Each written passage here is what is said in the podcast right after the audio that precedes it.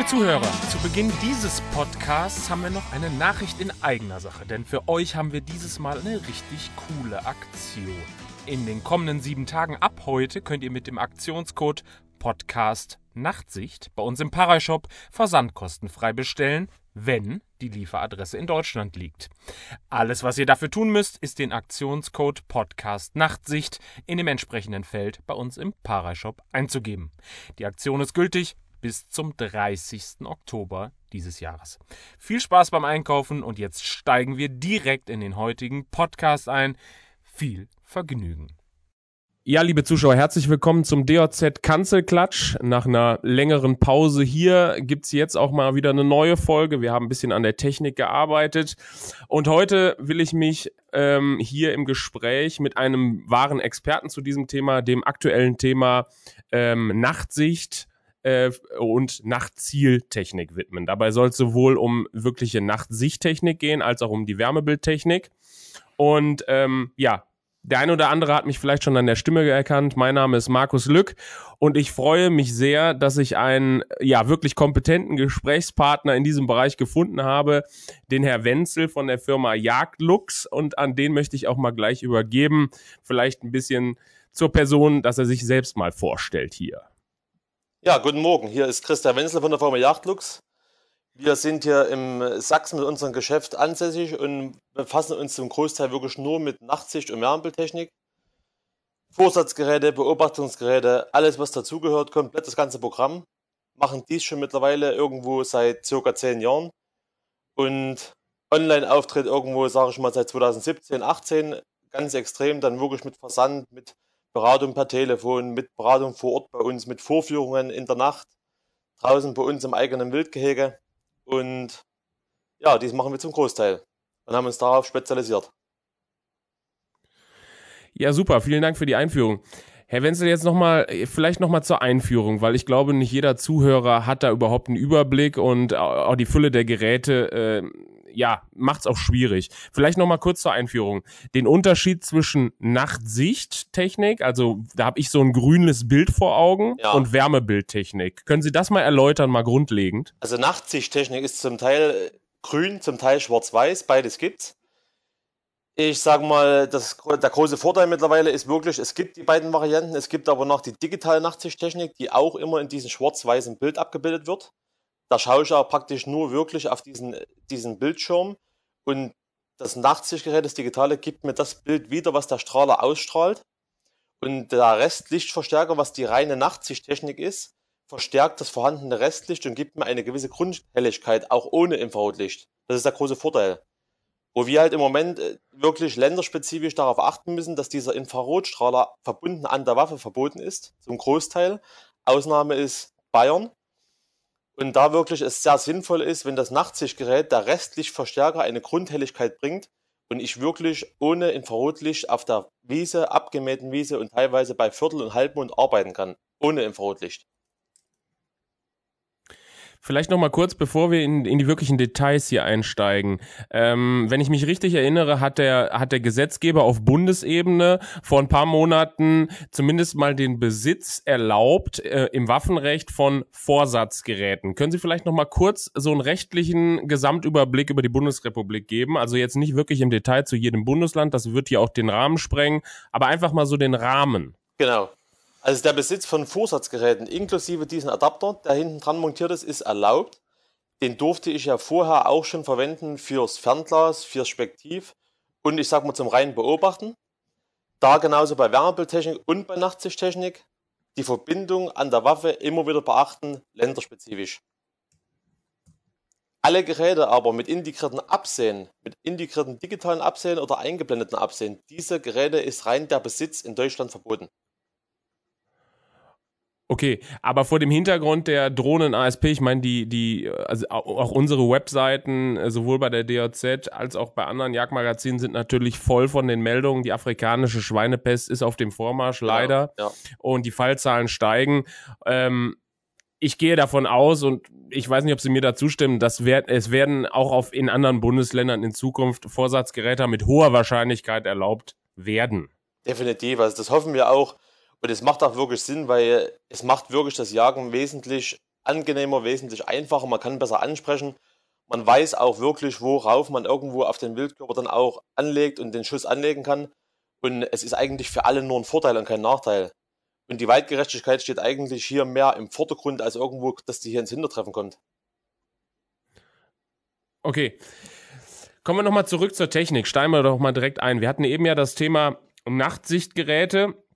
Da haben Sie ja erklärt, ich hatte immer das grüne Bild vor Augen. Das ist auch, glaube ich, so der Klassiker, den ja, viele, genau. viele da immer kennen. Ähm, ich habe nur immer so im Hinterkopf, da wird von Röhren zum Teil gesprochen, in verschiedenen Generationen und so weiter.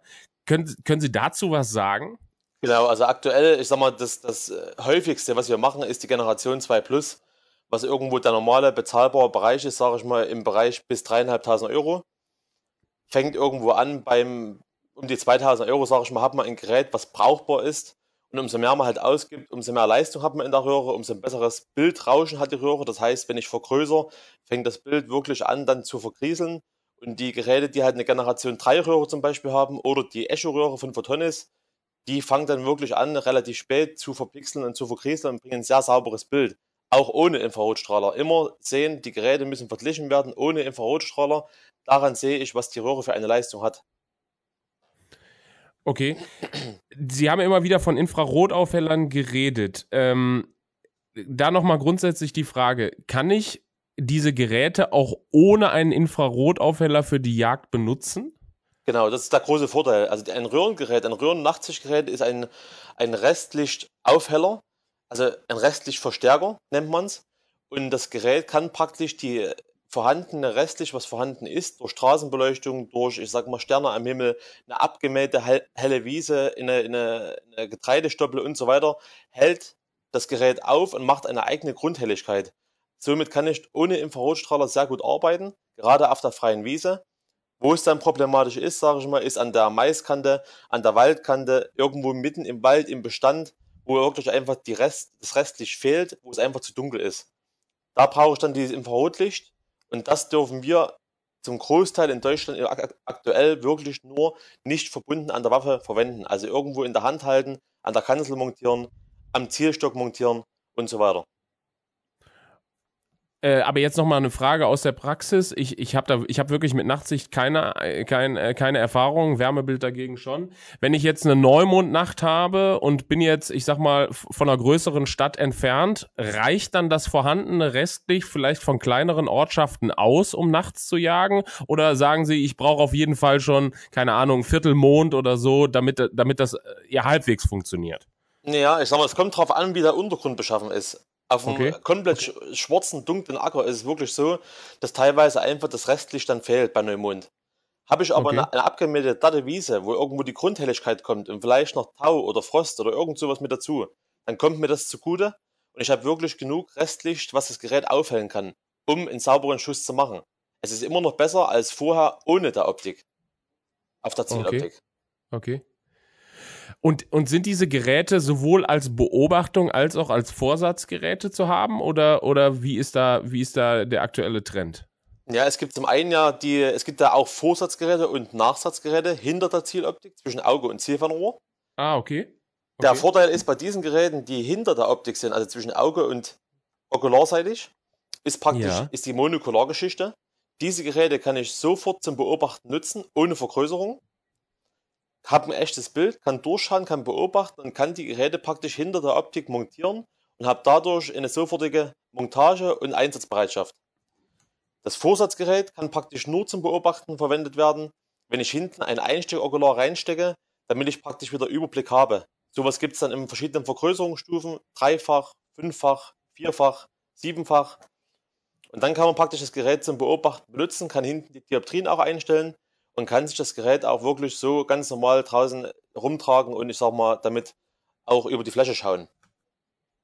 Ich, ich frage jetzt nochmal aus der Praxis, wenn ich jetzt, wenn ich so ein Vorsatzgerät benutze ähm, und ich brauche da noch dieses Teil, um das zum Beobachtungsgerät zu machen. Ja. Äh, ist, ist das in der Praxis handhabbar? Also ich stelle mir das jetzt vor, es ist nachts, es ist kalt vielleicht noch. Äh, Kriege ich das gehandelt? Wird schwierig. Das, okay. das Beste ist dann wirklich, ich habe ich hab ein Gerät auf der Optik, kann das sauber montieren, gehe damit raus zur Jagd und habe irgendwo ein Handgerät, ich sag mal am besten halt ein Wärmebildgerät, irgendwo um den Hals hängen und kann damit draußen schauen, Bild erkennen, wo ist Bild da. Dann kann ich da hingehen und habe mein Gerät sauber auf der Waffe montiert. Weil das okay. Allerschlimmste ist, wenn ich gerade Sauen irgendwo auf der Fläche anlaufe und ich bin dann irgendwo auf 100 Meter an den Sauen dran und ich muss dann noch irgendwas da montieren und das leise hinzubringen in der Hektik, ist meistens schwierig. Da auch nochmal eine Frage. Ich meine, viel montieren und so weiter. Gerade gerade äh, Ziel, Zieloptiken sind ja jetzt auch, äh, die müssen ja eingeschossen werden und so weiter. Hm. Wie verhält es sich denn damit bei Nachsatz- und Vorsatzgeräten? Bei Nachsatzgeräten braucht man nie was beachten. Nachsatzgeräte, wenn ich die aufstecke, egal ob das leicht schräg drauf sitzt, solange ich mein Fadenkreuz sehe und ich sage mal das vorhandene Ziel, was ja Wildkörper ist, passt das, so wie am Tag. Bei Vorsatzgeräten ist immer zu beachten, die Montage muss sauber sein.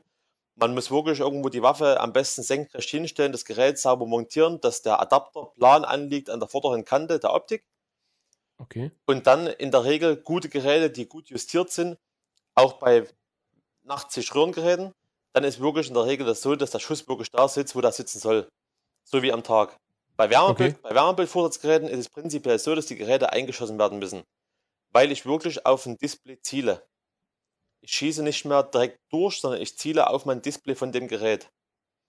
Und ah, okay. das, das Verhältnis von dem Gerät zu meiner Zieloptik und zu dem Ziel am Ende muss zueinander stimmen und abgestimmt werden. Also jetzt nochmal vielleicht, ich, vielleicht habe ich es nicht ganz verstanden. Ich, wenn ich ein Vorsatzgerät habe, dann muss ich an dem Gerät selber, wenn ich es einschieße, nehme ich Einstellungen vor oder nehme ich die Einstellungen an dem Zielfernrohr vor, wo ich es vorsetze? Nur am Vorsatzgerät wird gestellt. Ah, okay. Ja. Ah, okay. Dies ist praktisch das gleiche Prinzip bei den digitalen Vorsatzgeräten.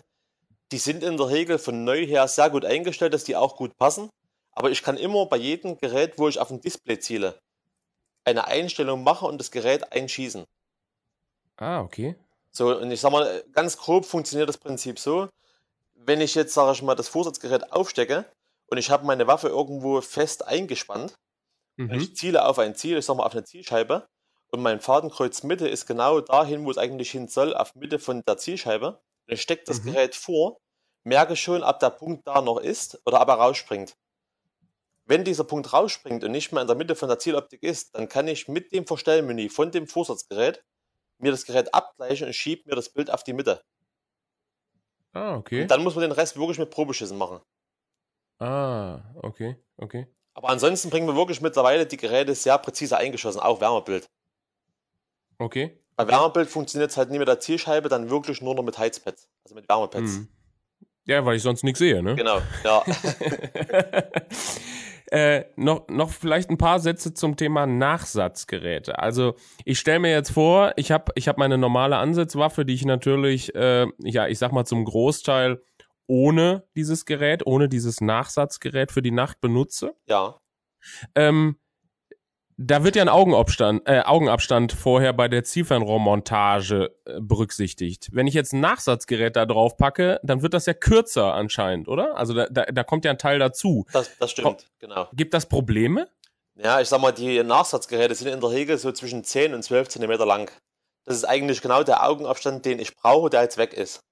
Okay. Das ist zum ersten ist es wirklich eine Umgewöhnung, eine, einfach nur eine Gewöhnungssache von den Geräten. Ja.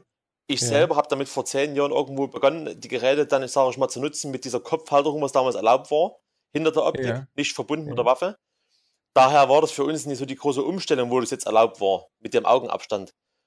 Wo man entgegenwirken kann, ist praktisch mit einer Schaftverlängerung, also einer längeren Schaftkappe oder einer Überziehschaftkappe. Und man kann teilweise auch, wenn man jetzt sagt, das ist meine Waffe, die ich zum Großteil für die Nacht nehme, für die Soundbejahung, dann ist es wirklich sinnvoll, man kann die Optik ein Stück nach vorn schieben oder man hat eine lange Picantini-Schiene, kann die nach vorn setzen. Dass man wirklich okay. den Augenabstand wieder ausgleichen kann.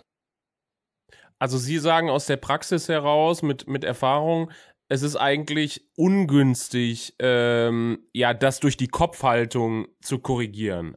Also mit, ist es besser, ist es besser, das Zielfernrohr nach vorne zu setzen, ja? Mit der Kopfhalterung macht eigentlich dann nur Sinn mit einer Fluchtvisierung, wo man ja. halt den Abstand wirklich größer hat ja. Weil wenn das Gerät an der, an der Kopfhalterung montiert ist, habe ich wirklich halt kein Gefühl mehr zwischen dem Nachtsichtgerät und der Tageslichtoptik, was praktisch ein normales Zielfernrohr wäre.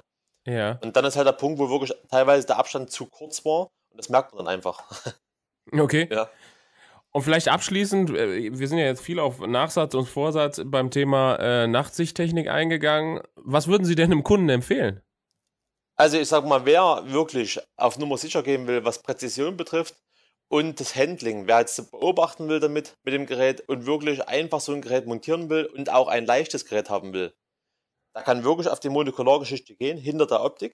Das macht wirklich Sinn. Wir machen das auch sehr gern. Man muss bloß ein paar Sachen beachten, was wirklich die Zieloptik kann. Zum Beispiel ist da ein großer Vorteil, dass man halt eine Parallaxeverstellung hat. Und okay. ich sag mal, irgendwo ein großes Objektiv, das viel Licht hindurchkommt was das Gerät hinten aufhellen muss, weil es ja ein Restlichtverstärker ist. Und ich sag mal, wer damit nicht zurechtkommt und kann wirklich mit diesem Augenabstand nicht leben und muss halt irgendwo, ich sag mal, den Abstand so wie am Tag haben, will die Waffe nicht verstellen, will alles so lassen, wie es ist. Da kann nur auf Vorsatz gehen. Da wiederum sage okay. ich mal, der Vorteil bei Nachtsicht, ich habe ein echtes, ich sag mal, jagdliches Bild, wie bei Vollmond, wenn man es mal grob vergleichen kann. Bei Wärmebild mhm. habe ich halt das typische Wärmebildbild, was ich aus den Beobachtungsgeräten kenne vor der Optik, mhm. was oftmals halt, ich sag mal, nie so dieses echte Bild bringt, wie ich es eigentlich vielleicht gerne hätte in der, in der Tageslichtoptik. Mhm. Für die reine Soundbejagung in Zeiten der ASP, wie in Brandenburg oben, wo man wirklich, ich sag mal, Strecke machen muss und teilweise wirklich in den Wildbestand hinein muss, dann ist es wirklich so, wo ich sage, Wärmebild ein großer Vorteil, Soundbejagung macht wirklich Sinn. Ich sehe wirklich nach dem Schuss sofort das Schussverhalten, was macht das Stück Wild, wo ist es irgendwo geflüchtet bleibt es nochmal stehen. Und das bringe ich alles mit Wärmebild einfach schneller in die Optik rein als mit Nachtsicht. Lassen Sie gleich, lassen Sie zum Thema Wärmebild gleich noch kommen. Ich würde, ich würde gerne das Thema, ich würde das gerne das Thema Nachtsicht äh, ähm, nochmal, noch abschließen.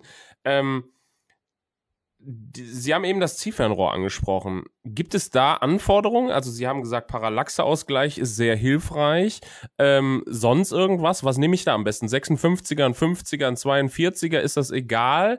Äh, und wie ist es, ich sag mal so, ähm, in der Vergangenheit war es ja immer so, insbesondere der deutsche Jäger hat er auf sehr hochwertige Zielfernrohre äh, sehr viel Wert gelegt. Mhm. Ist, das, ist das sehr entscheidend, auch wenn ich, wenn ich Vor- oder Nachsatzgeräte benutze, oder ist es prinzipiell egal? Beim Nachsatzgerät schon noch entscheidend, weil, okay. ein, weil einfach das Nachsatzgerät bringt ja nur noch das Licht aufgehellt oder Restlicht aufgehellt, was von vorn durch die Optik nach hinten hindurchkommt. Mhm. Beim Vorsatzgerät fällt das Licht oder Restlicht halt direkt von vorn ein und kann direkt aufhellen. Und ich schaue von hinten durch die Optik. Beim Nachsatzgerät kann nur das Licht noch aufgehellt werden, was praktisch hinten ankommt.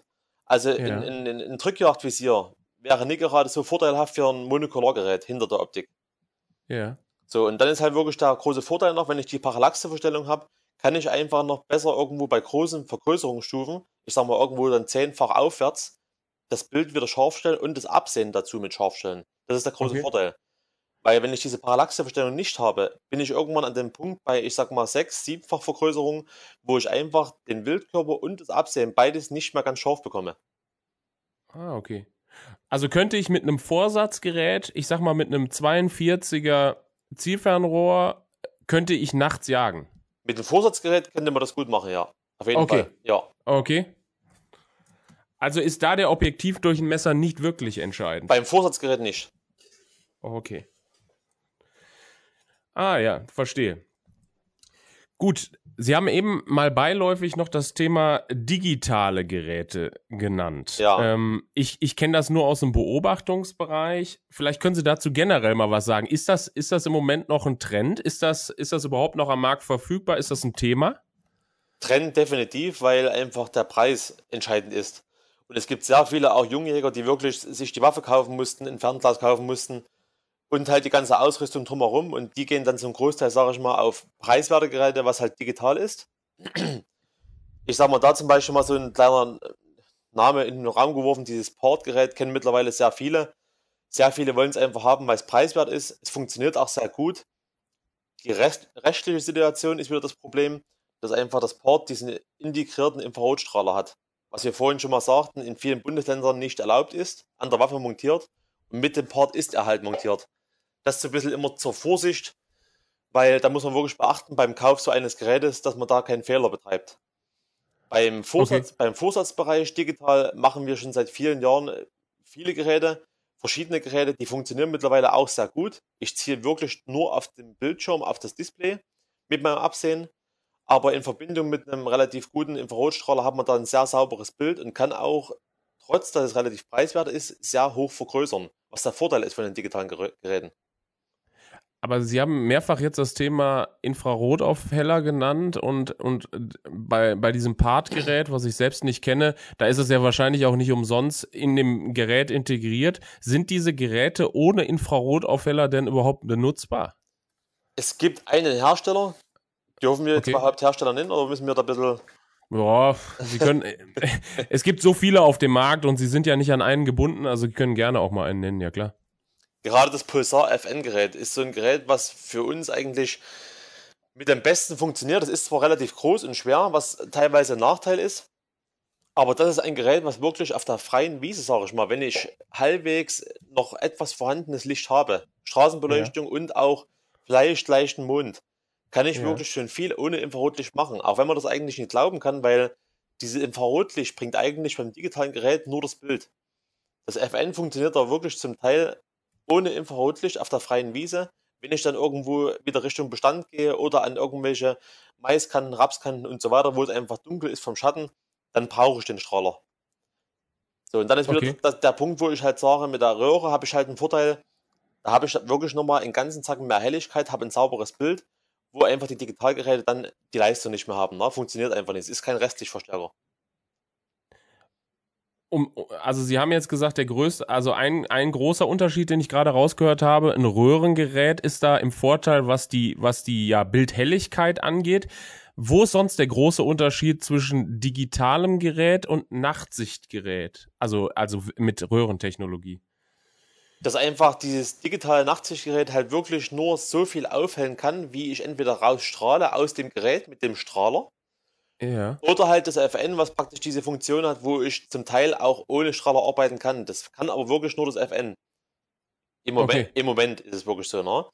So, ja. und das, das, Röhrengerät hat immer eine eigene Grundhelligkeit. Wenn ich das einschalte, das ist ein Restlichtverstärker und alles, was irgendwo wahrgenommen wird, sieht das Gerät und bringt mir eine Grundhelligkeit. Auch wenn das vielleicht teilweise dann zum Ansprechen auf größere Distanz nicht mehr ausreichend ist, wo ich dann den Strahler wieder benötige, aber der Vorteil ist, dass ich wirklich auf dem Feld das Gerät einschalte und ich habe ein Bild vor mir. Ich sehe sofort was. Nicht bloß Umrisse und nur irgendwo ein verschwommenes Bild, sondern ich sehe wirklich ein sauberes Bild vor mir. Okay. Und dann, wenn es okay. einfach nicht ausreichend ist zum genauen Ansprechen oder ich muss halt noch Details sehen, dann mache ich einfach den Strahler an, kann den ein Stück fokussieren und sehe halt noch heller mein Bild, wie eigentlich, wenn ich, ich sag mal, in der Dunkelheit würde die Taschenlampe einschalten. So muss man mhm. sich vorstellen. Mhm. Sie hatten eben gesagt, äh, beispielsweise das Pulsar-Gerät wäre sehr groß. Ich kenne das jetzt selbst nicht. Ähm, da frage ich mich nochmal ganz ehrlich, wenn man das jetzt als, als Vor- oder Nachsatzgerät benutzt, ähm, das Gewicht, wenn das ja nicht auf einer Picatinny-Schiene aufgesetzt wird oder auf einer anderen Schiene, dann, dann wird das Gewicht ja an dem Zielfernrohr aufgehängt. Mhm. Ist, das, ist das ein Problem? Also, weil, weil ich stelle mir vor, wenn ich da ein paar hundert Gramm an einer Seite des Zielfernrohrs aufhänge, dann, dann gibt das ja schon irgendwie eine Spannung innerhalb des Gerätes, oder nicht? Das stimmt schon zum Teil. Ich sag mal, wir haben vor, vor einigen Jahren gab es noch so primitive Adapter, will ich mal so nennen, mit verschiedenen Einlegeringen und Plaster-Einlegeringen und so weiter, was, was wirklich zu Problemen geführt hat. Aber nicht, sage ich mal, auswirkend auf die Zieloptik, sondern eher auf das Verrutschen von den Geräten und damit wieder eine Treffpunktabweichung. Mittlerweile diese Adapter, die es jetzt gibt von verschiedenen Herstellern, die haben alle diesen Teflonring innen drin, wo ich wirklich wo, die, wo der Passsitz von dem Gerät sitzt, wo das Gerät ordentlich sitzt und in diesen dreieinhalb Zentimetern auch auf der Zieloptik sitzt. Was trotzdem nicht zu verachten ist, ist wirklich die Kraft auf die Zieloptik und auf die Montage. Wir haben zwei Sachen gehabt, die wirklich dadurch gekommen sind, wo wirklich eine Montage mal gebrochen ist und auch wirklich mal abgerissen ist, also eine Schraube abgerissen ist von der Montage, war aber höchstwahrscheinlich schon ein Punkt, der vorher irgendwo passiert ist. Das Vorsatzgerät hat dann einfach den Punkt noch ausschlaggebend gegeben, dass man halt dann sagt, das war der Grund dafür. Der Grund lag eigentlich vorher. Dass wirklich der Kunde okay. schon teilweise Schrauben zu fest angezogen hat von der Montage, die da überzogen ja. gewesen sind und dann sind sie halt abgerissen durchs Gewicht. Aber ja. es, es wirkt also gibt's, also da gibt es jetzt kein Ausschlusskriterium, ja? Sie sagen jetzt nicht, dass, äh, was weiß ich, die Montage muss so und so sein, damit das überhaupt funktioniert oder das Ziefernrohr, der Körper des Ziefernrohrs muss so und so dick sein vom Material her, dass das überhaupt funktioniert.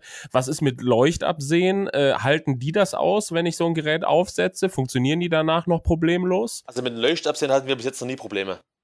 Die haben, immer okay. die haben immer funktioniert, da muss man eher aufpassen mit dem Monokulargerät hinter der Zieloptik, was wir vorhin besprochen hatten. Ja. Da ist es halt wirklich so, wenn ich das Leuchtabsehen anmache, dann ist ja praktisch nicht mein vorhandenes Rotlicht da, sondern es wird irgendwo, ich sag mal, beim, bei einer Grünröhre halt so hellgrün dargestellt. Bei der schwarz-weißen Röhre ist es dann praktisch weiß. Mhm. Und, und da ist wirklich ein Leuchtpunkt, der sehr, sehr dimmbar ist von Vorteil. Weil, wenn ich den nicht sehr dimmen kann, dann ist einfach das Problem, dass der zu hell ist und mich blendet. Okay. Das muss man beim, beim Nachsatzgerät beachten. Ansonsten die Zieloptiken, gerade der Hersteller Zeiss mittlerweile hat verschiedene Tests gemacht wo die wirklich sagen, unsere Zieloptiken halten Vorsatzgeräte aus. Also die haben es direkt so getestet mit verschiedenen Gewichten und sprechen sich direkt so aus, dass die Vorsatzgeräte auf Zeiss-Optiken verwendet werden können. Okay. Aber prinzipiell äh, sagen Sie, das ginge auf jedem Zielfernrohr, was jetzt, ich sag mal, aktuell gerade am Markt ist. Ja, definitiv. Also Vorsatzgeräte okay. schon. Man muss, ja. man muss wieder aufpassen, ich sag mal, gerade Drillinge und, und ich sag mal, Kipplaufwaffen ist oftmals diese Ringmontage vorne am Objektiv ja. wo ich einfach diesen Platz nicht habe, von diesen dreieinhalb Zentimetern den Adapter drüber zu schieben. Dann immer Vorsicht, da muss man wirklich zum Büchsmacher gehen, eine andere Montage sich irgendwo drauf bauen lassen. Oder man hat einen Platz und kann die Optik einfach in der Ringmontage nach vorn schieben, damit man wieder die dreieinhalb Zentimeter Platz hat, den Adapter voll draufzuschieben, bis Anschlag. Diese dreieinhalb Zentimeter sind also sehr wichtig, ja? Das haben Sie jetzt mehrfach betont. Ja, definitiv. Äh, okay. Also, weil ich habe die tollsten Sachen schon gesehen von Kunden, die wirklich die Geräte bei uns gekauft haben, haben uns nie irgendwo dann mal gefragt, was man da machen muss damit, haben vorne ja. vielleicht anderthalb Zentimeter gehabt für den Adapter und, haben, und verwenden das Gerät so. Also das ist viel ja. zu wenig. Der Adapter muss wirklich volle Fläche auf die Zieloptik draufgesteckt werden. Weil das sonst zu Problemen beim Halt kommt oder weil das sonst zu Problemen bei der Treffpunktlage kommt oder was ist das Problem dabei? Erstens der Halt. Das Gerät kann im schlimmsten Fall runterfallen einfach, ne? was man ja. eigentlich vermeiden will. Und, ja. und das nächste, der nächste Punkt ist halt einfach, sage ich mal, Treffpunktabweichung. Das ist immer der Riesenpunkt. Wenn man ein Gerät nicht sauber montiert, ein Vorsatzgerät, und da einen Fehler in der Montage hat, ist wirklich das Problem, dass es sofort zur Treffpunktabweichung führt. Okay. Ich sag mal, beim Röhrengerät vielleicht nicht so extrem wie beim, wie beim digitalen Gerät, aber es führt definitiv zur Abweichung und ich sag mal, mein Fehler von mir selbst noch mit dazu macht sich halt auf 100 Meter extrem bemerkbar. Ja, sicher. No. Im schlimmsten Fall dann eine Nachsuche oder ja, das, ist, das soll natürlich vermieden werden. Das will man eigentlich mit, mit, der Technik gerade vermeiden. Ja, klar, das ist ja der Grund auch. Das ist ja auch die Stärke, die ich selber sehe dabei ja, bei diesem Gerät, Fall. muss man ja ganz klar sagen. Genau. Vielleicht noch kurz zum Thema digitale Geräte im, im, im Bereich Beobachtungstechnik. Ist das ein Thema? Also digitale Nachtsichtgeräte oder? Ja, genau. Also ja. Als, als nicht, nicht als Montage am Zielfernrohr, sondern einfach zur Beobachtung. Genau. Kann man machen. Ich sag mal, gerade das Pulsar FN, was wir vorhin besprochen hatten, ja. ist der Vorteil, da ist von Haus aus dieses Beobachtungsorgan mit dabei, was man hinten ja. draufstecken kann. Ja. Mittlerweile sage ich immer, der große Vorteil zum Beobachten ist eigentlich ein Wärmebildgerät. Das Ansprechen kann man gern mit dem Nachtsichtgerät machen, macht auch wirklich Sinn. Ich sehe sehr viele Details, aber das reine Beobachten und Auffinden vom Wild und ich sage mal, wenn ich gerade früh auch zum Ansitz gehe, um nie irgendwas zu vertreten, zu vertrampeln, ist es wirklich ein Vorteil. Ich habe ein Wärmebildgerät und ich sehe auf Entfernung, ob da irgendwas steht. Mhm. Ich sag mal, ein digitales Nachtsichtgerät kann dann wirklich, ich sag mal, auf die Entfernung nie verwendet werden. Es strahlt irgendwo, das Bild gibt das Bild gibt es nur so wieder, wie der Strahler strahlt. Mhm. Und beim Wärmebildgerät bin ich einfach von der Entfernung ungebundener. Ich kann einfach wirklich weit schauen damit und sehe wirklich sofort den Wildkörper irgendwo aus dem Wald rausleuchten oder irgendwo an Kanten rausleuchten. Das gibt mir mehr Bild wieder. Mhm. Ja, kommen wir auch zum Thema Wärmebildtechnik, weil ja, für mich ist das ein Riesenthema gerade in der Jägerschaft, also zumindest wenn man so reinhört, äh, gerade im Bereich ähm, Beobachtungstechnik. Ja. Ähm, ich nutze selber auch eins, muss ich ganz ehrlich sagen. Ähm, und ich sehe ganz klar auch den Vorteil, den Sie beschrieben haben. Also insbesondere auch beim Rehwildansitz, was man gar nicht denkt. Aber wenn man morgens, wenn man morgens eine Fläche anläuft, man kann einfach gucken, steht da schon was, laufe ich irgendwo rauf und schreckt das jetzt und ach herrje. Äh, ich sehe einfach wild viel früher, als ja. dass ich es vorher jemals sehen konnte. Auf jeden Fall, das stimmt. Ja. Ähm, Da aber noch eine, da aber mal eine grundlegende Frage dazu. Wie unterscheiden sich denn überhaupt Wärmebildgeräte untereinander? Ich habe da so im Kopf Pixelgröße, die fallen dann immer diese Begriffe und Vox-Detektor und all solche Begriffe fallen da immer. Ähm, unsere Zuhörer sind ja nicht alles, alles absolute Profis da drin. Können Sie da mal vielleicht ein paar grundlegende Sätze zu sagen? Also gerade halt Vox-Detektor, das ist wirklich der Detektor im Inneren, der uns das Bild halt wiedergibt. Der Chip praktisch, der das ganze Gerät speist. Ja. So, der Vox ist praktisch der Vox, dann gibt es den Ulis noch und es gibt natürlich verschiedene andere. So, Ja. ich sag mal, es wird wirklich immer sehr, sehr viel drüber geredet und gesagt, ihr müsst unbedingt den Vox kaufen, der hat das bessere Bild. Wir Ja. selber sehen das eigentlich so ein bisschen aus der Praxis und sagen einfach, es gibt Geräte mit Vox, die machen wirklich Sinn, die machen ein sehr gutes Bild, auch ein scharfes Bild, ein sauberes Bild. Es gibt aber auch sehr viele Vorteile von den anderen Detektoren, gerade halt, sage ich mal, bei Schlechtwetter. Um, ich sag mal, bei gutem Wetter kann man Geräte manchmal auch schlecht vergleichen, wo man wirklich sagen muss, geht erstmal raus bei Nebel, geht mal raus bei Regen. Oder ich sag mal, wenn es den ganzen Tag geregnet hat, ist abends alles feucht, der ganze Boden ist feucht, dann zieht der Nebel so langsam ins Tal und dann sollte man eigentlich mal Geräte direkt vergleichen und dann sieht man auch Unterschiede zwischen den verschiedenen Detektoren. Dann macht es halt wirklich immer Sinn, wenn man mal sagt, zum Beispiel, man fährt zum Händler wie zu uns, wir fahren dann mit den Kunden raus und auch bei schlechtem Wetter fahren wir raus und man kann mal wirklich mal einen Vox-Detektor gegen so ein anderes Gerät irgendwo mal vergleichen und sagt mal, für mich eigentlich mein Revier, wo ich jetzt jagen gehe, haben wir sehr viel Nebel, haben wir sehr viel so Düser irgendwo im Tal drin und dann muss man eigentlich auf das Gerät gehen. Also das kann man wirklich jetzt, ohne jetzt irgendwie Hersteller zu nennen, wirklich so aus der kalten entscheiden. Man muss sich den Jäger herzunehmen, man muss sagen, wie habt ihr das Revier, wie habt ihr die Entfernung und danach muss man entscheiden, welches Gerät nimmt man. Mhm. Pixelgröße Ähm, ist, ist noch ein großer Punkt. Genau, Pixelgröße. Da wollte ich gerade nachhaken, weil das ist schon ein großer Unterschied, wenn ich mal so ein paar Geräte, ich habe ein paar Geräte so beruflich miteinander mal verglichen, einfach so. Da sieht man schon große Unterschiede aus meiner Sicht, oder? Zum, Be äh, zum Beispiel jetzt mittlerweile, was ganz groß, ich sag mal, gewoben wird, ist immer dieses 12 Mikron. Ja. Das ist halt mittlerweile der Vorteil, sage ich mal, eigentlich der größte Vorteil liegt in der Vergrößerung. Wenn ich digital reinzoome, bleibt einfach das Bild stabiler und fängt nicht so extrem an zu vergrieseln, wie das am Anfang war. ja. Ich sag mal, vor fünf, sechs Jahren war das noch ein anderes Thema. Da war das alles viel, viel verwaschener, viel, viel verschwommener. Mittlerweile, die Geräte geben so ein sauberes Bild wieder, wo man dann schon wieder vergleicht zwischen, zwischen 17 Mikron und 12 Mikron und dann schon wieder sagt, naja, der 12 Mikron ist noch ein Stück schärfer und es ist mittlerweile wirklich so, wo ich sage, die Geräte, alle, die am Markt sind, funktionieren alle wirklich sehr gut. Und man muss einfach wissen, was will man selber ausgeben dafür. Was sind meine Ansprüche dafür? Ich sag mal, ein Waldjäger braucht die Entfernung nicht, der kann sehr viel Geld sparen am Wärmebildgerät.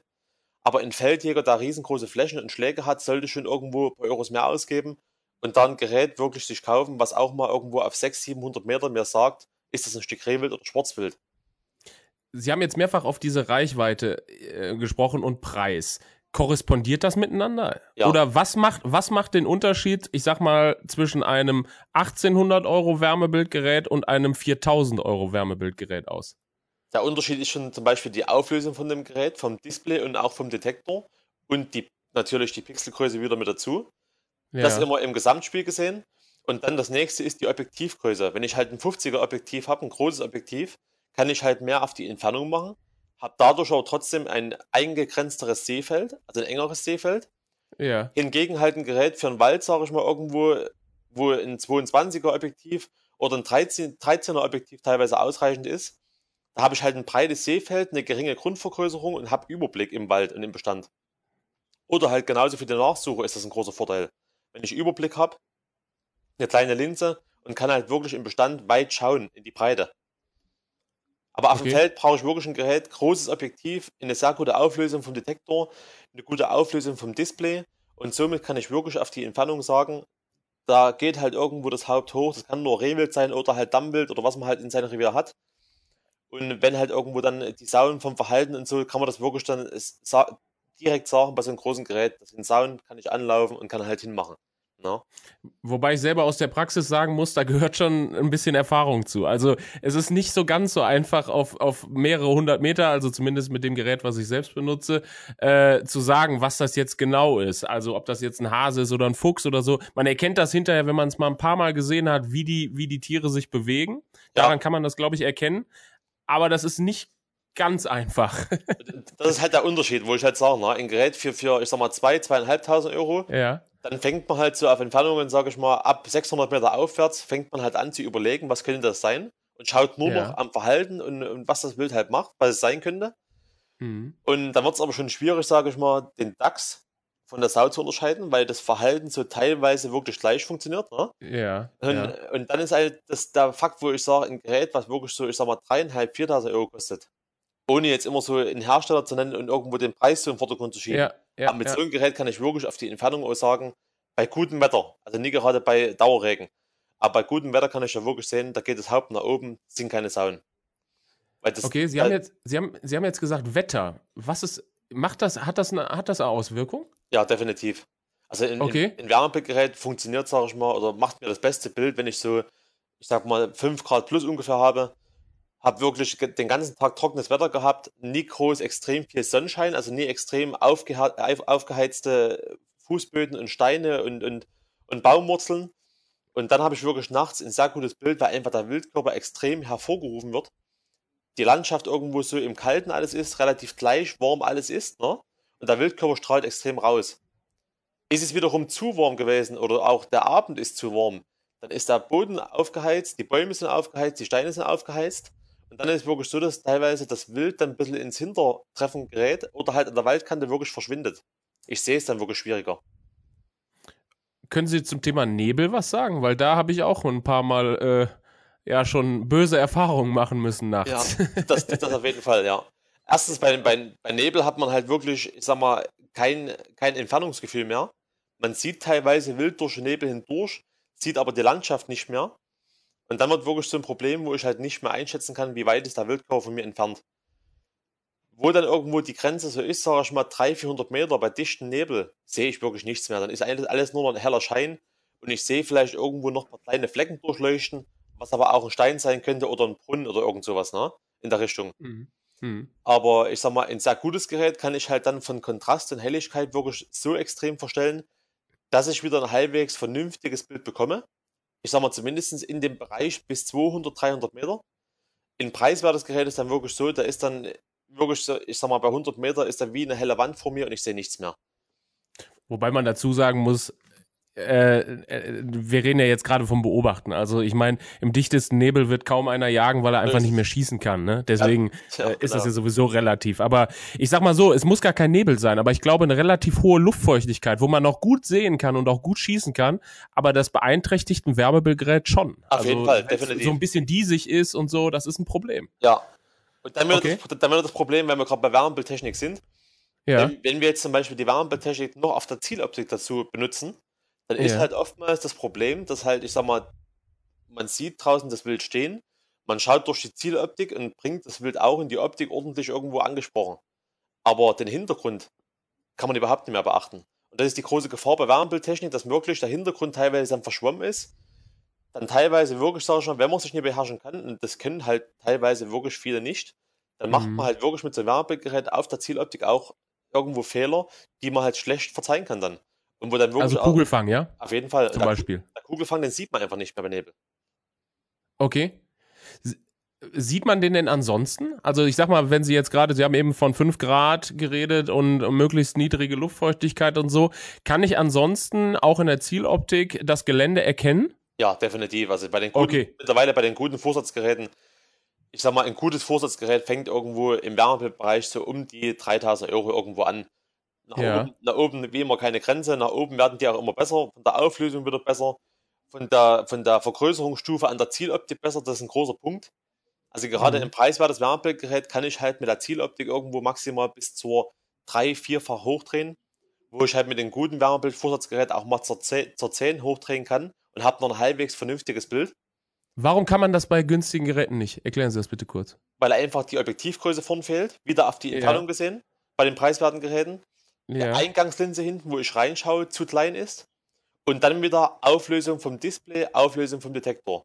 Ein Riesenpunkt. Das heißt, wenn ich bei einem, bei einem, ich sag mal, bei einem ungeeigneten Gerät, egal welchen Preises, äh, auf 10 drehe, was ist dann das Problem im Bild? Also wie, wie sieht das Bild aus? Ist das grisselig oder was ist das Problem? Komplett verpixelt. Und ich sehe praktisch auf mein, in meiner Zieloptik die Pixel von dem Bildschirm. Weil ich zoome, Ah, okay. ich, ich zoome ja mit der Zieloptik nur in das Display hinein. Und Ja. die Pixel von dem Bildschirm werden immer größer. und ich sehe direkt dann die Kästeln auf dem Bildschirm mit meiner Zieloptik. Das ist der ah, Nachteil okay. davon. Umso höher da praktisch die Auflösung ist von dem Display im Inneren, umso besser habe ich dann wirklich die Darstellung und umso sauberer ist das Bild in meiner Zieloptik. Mhm. Mhm. Äh, vielleicht noch ein kurz zum Thema Beobachtungsgeräte, um das eben abzuschließen. Ähm, das reine Sehen ist ja mal eins. Da, da ist ein Wärmebildgerät ganz klar im Vorteil. Ich kann auf mehrere hundert Meter kann ich erkennen, da ist ein Tier. Äh, ob es sich jetzt um, um welche Art es sich handelt, ist erstmal außen vor. Aber ich kann auf jeden Fall schon mal sehen, da ist irgendwas. Genau. Ähm, wie ist es denn mit dem Ansprechen? Weil das ist ja eigentlich das, was uns am, ja, was uns Jäger, insbesondere natürlich bei Sauen, am meisten interessiert. Kann ich mit einem Wärmebildgerät ansprechen? Bei Sauen sage ich mal definitiv schon. Was der Vorteil ist, ich sag mal immer auf die, auf die Entfernung gesehen. Ich kann auf 200 Meter, ich sag mal, eine Bache vom Kerl nicht unterscheiden. Das funktioniert einfach nicht. Ja. Aber wenn ich irgendwo, ich sag mal, auf Schussdistanz bin, ich bin irgendwo in dem Bereich, ich sag mal, 60, 70 Meter und hab da irgendwo, ich sag mal, eine führende Bache, dann sehe ich da schon, dass unten irgendwas leuchtet, was halt irgendwo dann mich bremsen muss und sagen muss, das ist eine Bache. Da aber jetzt zu entscheiden von der ganzen Kontur her, ob das ein Keiler oder Bacher ist, ist wieder schwierig. Dann kommt teilweise wirklich wieder die Nachtsicht ins Spiel, wo ich halt bei der Nachtsicht wirklich das Bild so habe, als wäre die, als wäre die Sau irgendwo, sage ich mal, bei, bei Vollmond vor mir. Hm. Und dann habe ich wieder das echtere Bild vor mir, wo ich sehen kann, ich sag mal, von der ganzen Form her, vom Haupt und von den Tellern oben und so weiter, es könnte eher ein Keiler sein oder vielleicht sehe ich sogar das Gewaff, hm. wo ich dann wirklich entscheiden kann, es ist doch ein Keiler oder ein Überläuferkeiler, statt der Bache. Das ist auch mit mhm. Wärmebild dann wirklich der Punkt, wo ich sage, führen, das kann ich unterscheiden, das sehe ich. Ich sehe das wirklich leuchten unten, wenn die ordentlich durchblutet sind und wenn die wirklich die Milch haben. Ne? Mhm. Aber ich kann dann wirklich, wenn wirklich eine ganz normale Rotte ist und ich will, wenn die nicht führend sind, da irgendwo die Bache und Keiler unterscheiden, wird dann wirklich auf Distanzen, sage ich mal, 100 Meter aufwärts schwierig. Das heißt, da gehen Sie dann über die Größe, ja? Also wenn ich jetzt eine Rotte habe, ähm, dann entscheide ich anhand der Größe, ah, das sind Frischlinge, da ist die Bache, die das anführt, die Rotte und so weiter. Und genau. so selektiere ich dann raus, ja? So macht man das eigentlich. Ne? Ich sag mal, ähnlich wie man das vorher eigentlich ohne diesen ganzen Techniken hatte, hat man ja, ja. genauso in der Zieloptik, ich sag mal, im Dunkeln versucht, das irgendwo zu sortieren. Wo ist hier mhm. das kleinste, das größte Stück und so weiter und hat dann irgendwo den Schuss angetragen. Und genauso muss man sich wirklich bremsen und sagen, mit Wärmebildtechnik, ich sehe das alles besser oder mit Nachtsichttechnik. Und man muss dann wirklich wieder aussortieren von der Größe, vom Verhalten. Was suche ich mir heraus? Wo kann ich hier am besten irgendwo was machen damit? Mhm. Und dann ist halt wieder so der Punkt, ich sag mal, auch mit den Beobachtungsgeräten mal nachts, alles, was halt, ich sag mal, Geweihträger sind, was praktisch nicht durchblutet ist, am Wildkörper, das sieht man wirklich schwierig mit Wärmebildtechnik. Das ist jetzt, sag ich mal, nachts für die, Nach für, die, für die Jagd nicht irgendwo relevant. Nee. Aber sehr viele wollen ja wirklich mal nachts irgendwo im Bestand schauen, wo stehen halt bei uns die, die größten Hirsche oder was, wo steht das Rotwild abends draußen oder das Dammwild. Und dann mhm. kann man halt wirklich schwer sagen auf die Entfernung, was es halt ist. Okay. Das halt zum Beobachtungsgerät. Also nachts ist halt wieder immer seine Vorteile, ne? Das ist immer mit zu beachten. Ähm, Sie hatten eben kurz das Thema angesprochen, ähm, Wärmebild montiert am Zielfernrohr. Ähm, haben ja auch, also ist ja in, in, manchen Bundesländern auch mittlerweile erlaubt. Großer Vorteil, ich brauche keinen Infrarotaufheller, ne? Also ja. den brauche ich ja bei Wärmebild definitiv nicht. Ähm, ansonsten Nachsatz und Vorsatz, das gibt es beim Wärmebild gar nicht, oder? Es gibt nur Vorsatz. Man kann mit genau. Wärmebild genau. praktisch nicht durch Glasscheiben hindurchschauen, auch nicht irgendwo durchs Auto hindurchschauen und so weiter. Man kann wirklich nur rein draußen schauen, wo man nichts davor hat. Deswegen okay. geht es nur als Vorsatz zu machen. Ansonsten gilt, äh, äh, können Sie irgendwas dazu sagen zu den Vorsatz, Wärmebild-Vorsatzgeräten? Ähm, äh, wo sind die Stärken von solchen Geräten im Unterschied zu einem zu einem Nachtsicht-Vorsatzgerät oder einem digitalen Vorsatzgerät? Ja, ein, groß, ein sehr großer Vorteil ist eigentlich, sage ich mal, das Verhalten nach dem Schuss. Bei Wärmebild ist wirklich der Vorteil, ich sage mal, wenn man jetzt keinen Schalldämpfer hat zum Beispiel, es gibt das ja viele, die haben noch keinen Schalldämpfer, dieser Mündungs, das Mündungsfeuer vorn, ist wirklich fast komplett weg. Also man sieht wirklich sofort nach dem Schuss, was macht das Stück Wild vor mir. Macht das nach links, macht das nach rechts, liegt es sofort an Ort und Stelle, macht es irgendwo rein in die Waldkante, will es nochmal aufstehen. Ich habe sofort mein Bild wieder da. Ich sehe sofort, was Sache ist. Ist ein großer Vorteil davon. Ein kleiner Nachteil von der Wärmebildtechnik als Vorsatz, man sieht teilweise wirklich nicht zu 100%, ob der Wildkörper direkt quer vor mir steht oder leicht schräg vor mir steht. Da muss man wirklich dann sich das Üben, Üben, Üben. Ich sag mal, irgendwo in, in der Erfahrung dann über die Zeit lernt man das, wo man dann wirklich sieht, das ist komplett breit vor mir. Aber man hat dieses echte Bild nicht vor sich, wie man es eigentlich kennt, ab der Wildkörper direkt komplett quer vor mir steht, so wie ich eigentlich schießen möchte. Das muss man wirklich beachten bei Wärmebildtechnik, was uns teilweise das Bild wegnimmt, wo wir den Wildkörper zwar leuchten sehen, aber halt wirklich nicht sieht, steht es direkt quer vor mir oder breit vor mir.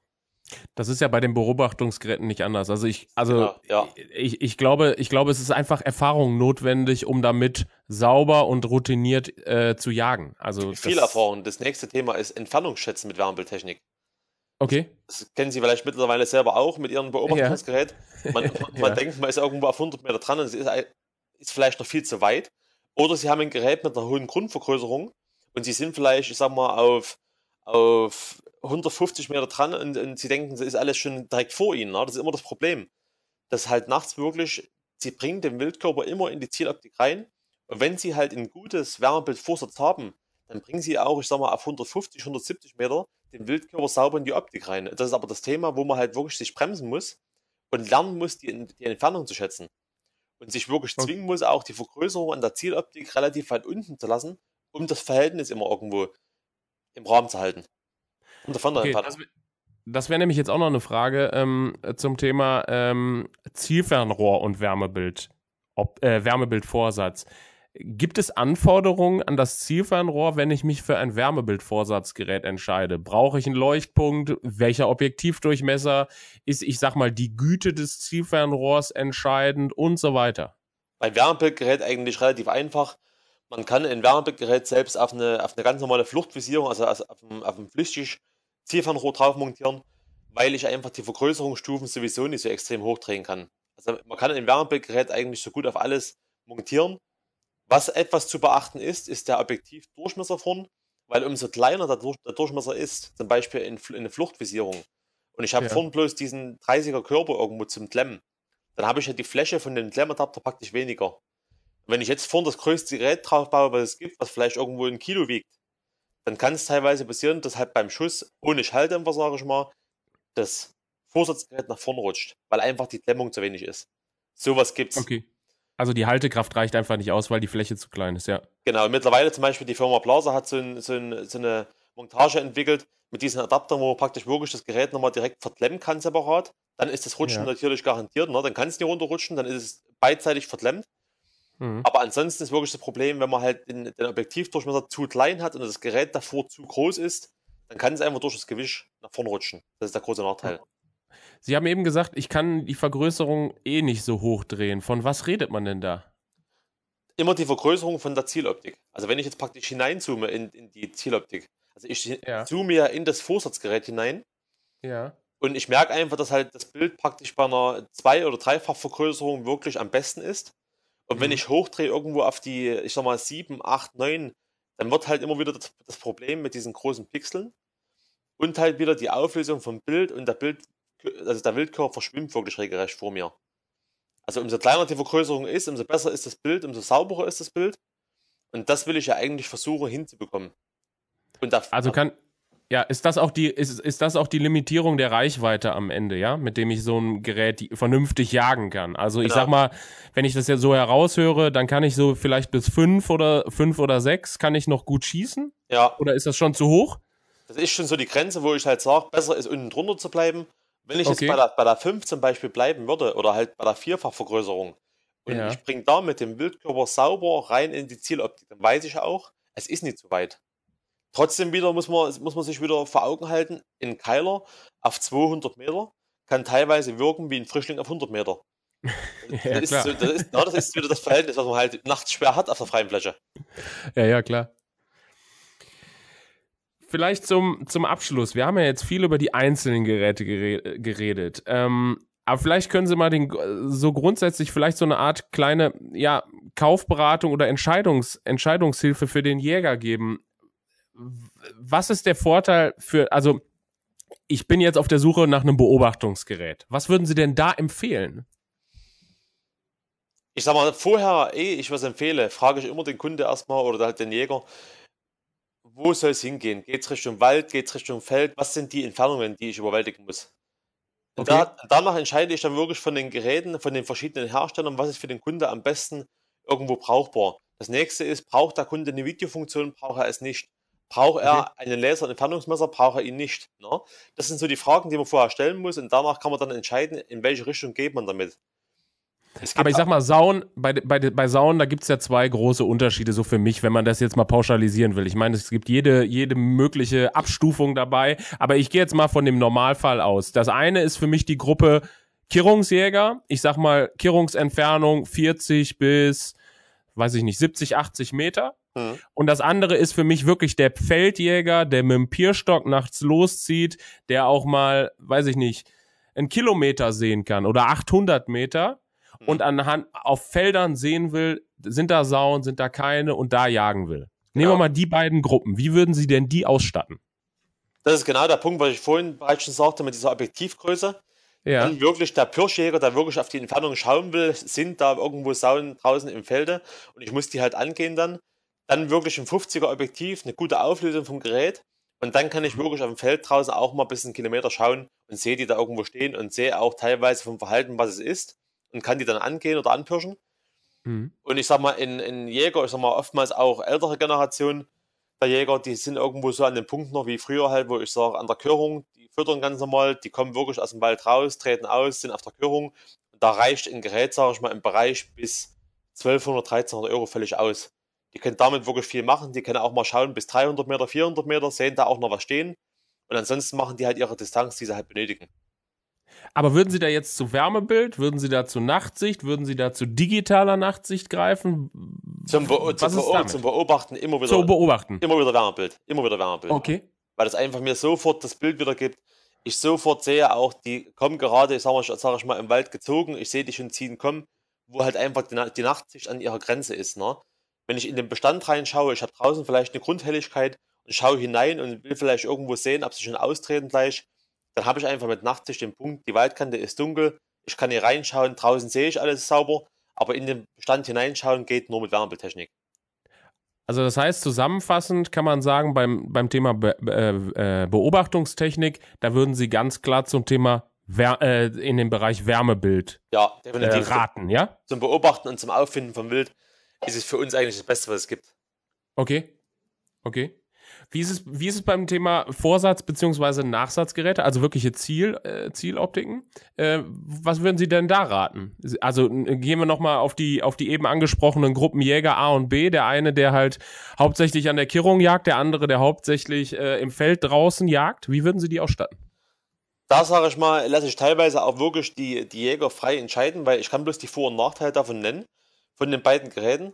Und ich habe sehr, sehr viele Jäger, die sagen halt zu mir, das Wärmebildbild ist zwar schön zum Auffinden, zum Beobachten, aber in der Zieloptik will ich einfach ein Bild haben, wie ich es vorher gewohnt war. Also ich will ein sauberes Bild haben, ich will einen sauberen Hintergrund haben, ich will meine Landschaft sehen, ich will den Wildkörper ordentlich sehen. Ich will nie irgendwo so ein digitales Bild vor mir haben. Dann geht nur die Nachtsicht.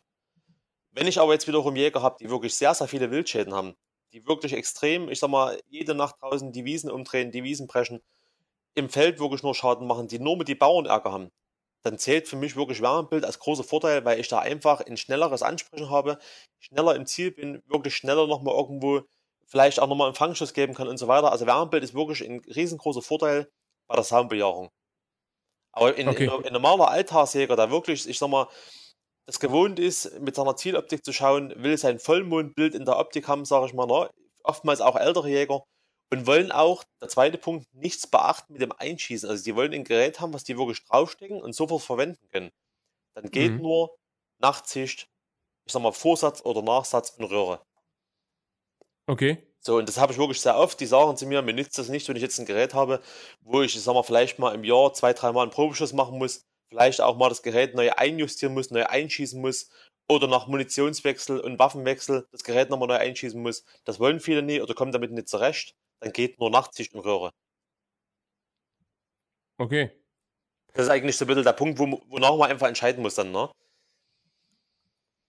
Ja klar, also ich, ich glaube, was ich so rausgehört habe, es geht äh, zum einen viel darum, äh, dass man weiß, wo man jagt, also draußen äh, im Feld oder halt im Bestand. Das ist mal ein Riesenunterschied. Und dann äh, ist es, glaube ich, immer auch ein bisschen, ähm, ja die eigene, die eigene Vorliebe. Also wenn ich mit diesem Wärmebild, ja, Bild, wie kann man das beschreiben? Am Ende gucke ich ja auf den Bildschirm bei einem Wärmebildgerät. Das muss man einfach wissen. Auf jeden es Fall. ist ja. einfach, ja. Und wenn ich das einfach nicht will, dann ist dieses Gerät einfach grundlegend schon mal für mich gar nichts, ne? Das genau, ich, ich habe hab wirklich Vorführungen gehabt, wo wir mit den Kunden draußen sind, wir zig Geräte mit draußen hatten. Dann Mhm. stecken wir halt, ich sag mal, digital Nachtsicht drauf, dann machen wir halt wirklich mal ein Wärmebildgerät zwischen rein, dann machen wir da mal eine Röhre zwischen rein. Habe ich sehr viele gehabt, die sagen zu mir, ich komme mit diesem digitalen Bildschirm einfach nicht zurecht. Ich will ein sauberes, ordentliches Bild vor mir haben. Und dann habe ich halt wieder die anderen äh, Fälle, wo ich halt sage, die, die äh, stecken das Wärmebildgerät drauf und sagen, das ist genau meine Sache. Ich bin sofort im Ziel drin, ich sehe sofort, was Sache ist. Da gibt es nie irgendwo was, was zu rütteln dran. Na, ich sag mal, gerade bei der Soundbejahung, ich bin halt wirklich schneller am Ball und ich sehe nach dem Schuss sofort das Verhalten von dem Stück Wild. Das ist der große Vorteil. Wo halt, ich sag mal, in, in Röhrengerät sehe ich halt genauso ohne Schalldämpfer vorne das Mündungsfeuer, bin kurz geblendet und sehe kurz nichts mehr. Wie man es halt gewohnt ist, sage ich mal, ohne der ganzen Technik. So, kommen wir zum Abschluss des heutigen Podcasts ähm, zum Thema Nachtsicht. Ich glaube, wir haben vollumfänglich ähm, äh, ja die Sache Nachtsicht und Nachtzielgeräte hier heute beleuchtet und ich möchte mich dafür ganz, ganz herzlich bei Ihnen bedanken, äh, denn ich glaube, nur mit einem Fachmann kann man diesen ja doch komplexes Themengebiet komplett erörtern. Ähm, ich hoffe, auch Ihnen hat's gefallen und ich würde mich freuen, falls wir da in Zukunft noch mal nachlegen können, dass wir da noch mal einen Podcast zusammen aufzeichnen. Ja, definitiv. Und ich sag mal, wenn irgendwie Fragen auftauchen, ich sag mal, die Firma Jagdlux, was wir ja sind, ist eigentlich relativ bekannt. Ja? Jagdlux immer bedenken, Doppel X hinten. Und äh, da ist halt so ein bisschen, wenn da irgendwo Fragen auftauchen und irgendwo in, irgendwie Leute interessiert sind an irgendwelchen technischen Details oder halt mal Beratung zu Geräten haben wollen oder verschiedenen Sachen, die wir aus der Erfahrung wirklich sprechen können, dann einfach durchklingeln, anrufen oder halt uns einen Termin vereinbaren zur Vorführung. Also dann nie irgendwo an Herzdrücken sterben, einfach wirklich bei uns melden und dann finden wir dann einen Weg. Alles klar. Vielen Dank, Herr Wenzel. Dann bedanke ich mich und äh, ja, wünsche Ihnen noch einen, einen schönen Tag. Das wünsche ich Ihnen auch. Vielen Alles Dank. klar. Alec. Ja. Machen Sie es gut. Das war der DJZ Kanzelklatsch. Wenn Sie die DJZ nicht nur hören, sondern auch lesen und im Bewegtbild sehen möchten, dann ab zum Kiosk. Oder noch besser, gleich ein Abo abschließen. Denn jedem Aboheft der Deutschen Jagdzeitung liegt eine DVD mit spannenden Jagdvideos bei.